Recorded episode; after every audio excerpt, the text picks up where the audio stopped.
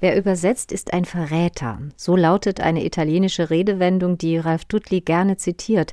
Allerdings nur, um ihr im nächsten Satz ganz entschieden zu widersprechen. Traduttore, Traditore. Daran glaube ich eben nicht. Ich denke, dass diese mh, hm, Originaltexte auf uns warten oder auf jemanden warten, der sie hört und der davon vielleicht eben angerührt oder bestürzt ist und sie dann ins Deutsche bringt.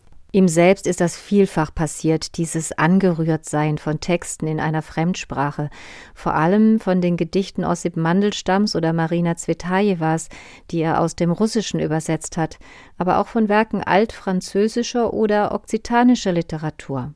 Dabei nimmt die Lyrik bei Ralf Dudley immer einen ganz besonders großen Raum ein. Für mich war das immer eine Einladung, meine eigenen dichterischen Fähigkeiten an diesen Gedichten zu erproben. Also was kann ich machen mit der Sprache? Wozu ist die deutsche Sprache fähig? Und sie ist zu sehr vielem fähig. Also es ist eine unglaublich tolle Sprache. Natürlich gehe es ihm darum, ein treuer Übersetzer zu sein, meint Dudley, aber es bleibt eben nicht aus, dass auch seine eigene Kreativität mit ins Spiel bzw. den übersetzten Text kommt.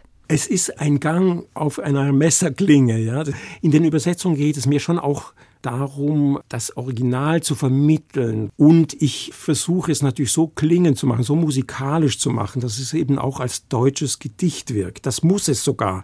Wenn es vor meinen Augen bestehen soll, dann muss es auch klingen wie ein deutsches Gedicht. Äh, nur was klingt, gelingt. Wie knifflig diese Aufgabe sein kann, erklärt der Autor an einem Gedicht von Marina Zvetajewa über ihre Zerrissenheitserfahrungen im Exil und das Getrenntsein von dem, was sie liebt. In diesem Gedicht macht sie diese Trennung an einer einzigen Vorsilbe des russischen Verbs fest, die Vorsilbe ras, und die bedeutet eine Entfernung, einen Abstand, eine Entzweiung. Also alles, was ich eben nicht im Deutschen mit einer Vorsilbe ausdrücken kann, ist in dieser einen russischen Vorsilbe Ras äh, konzentriert.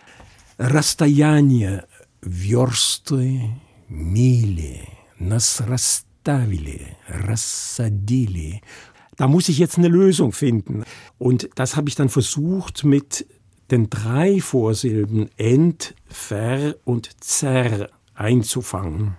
Es braucht eine Beweglichkeit im Kopf, Ausdauer und große Begeisterungsfähigkeit, um sich einer solchen Aufgabe zu stellen.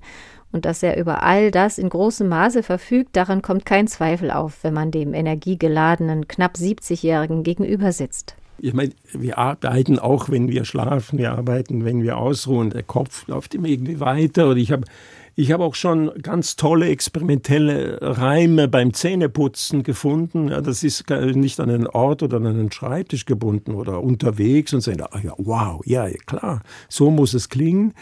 Aber zeitlich, es ist ein unglaublicher Aufwand und in materiell unabgesicherten Umständen, aber das spielt irgendwie keine Rolle. Ich war überzeugt vom Reichtum dieser Literatur.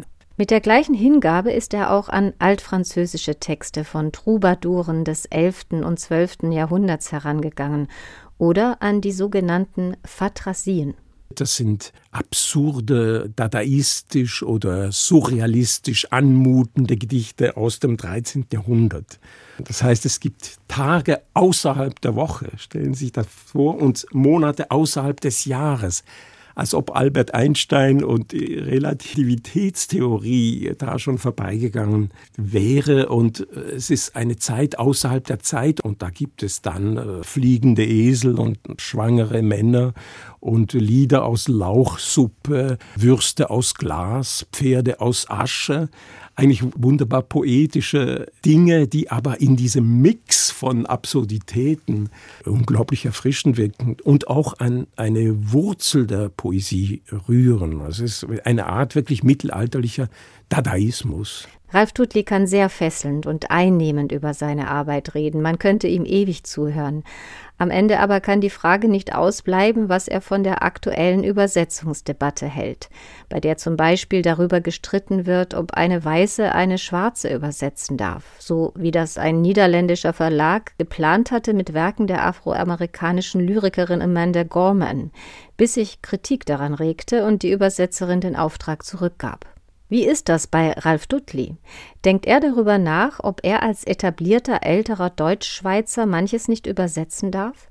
Beispielsweise die russische Autorin Marina Zvetajewa, eine Frau, die ins Exil ging und zurückkehrte und sich am Ende im stalinistischen Russland das Leben nahm? Für mich ist das völlig klar. Selbstverständlich darf ich das, wenn ich die sprachlichen Mittel aufbringe, sie zu vermitteln. Wenn die Sprache nicht stimmt, hilft auch die richtige Identität nicht. Also Identität ist noch nicht kreativ. Das ist eine Verengung. Aber für mich ist Kultur und Übersetzen ist Öffnung. Es ist äh, dem Fremden entgegengehen, das Fremde begrüßen und es herüberretten in die eigene Sprache.